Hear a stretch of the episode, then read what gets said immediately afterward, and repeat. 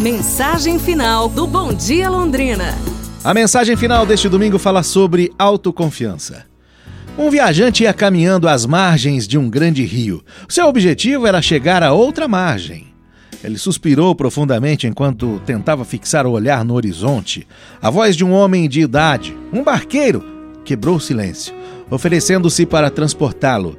O pequeno barco envelhecido era provido de dois remos de carvalho. Logo seus olhos perceberam o que pareciam ser letras em cada remo. Ao colocar os pés dentro do barco, o viajante observou que eram duas palavras. Num dos remos estava escrito acreditar e no outro, agir. Curioso, o viajante perguntou a razão daquelas palavras nos remos. O barqueiro então pegou o remo chamado acreditar e começou a remar. O barco começou a dar voltas sem sair do lugar. Em seguida, pegou o remo chamado Agir e começou a remar. Novamente, o barco girou, girou em sentido oposto, mas sem ir adiante.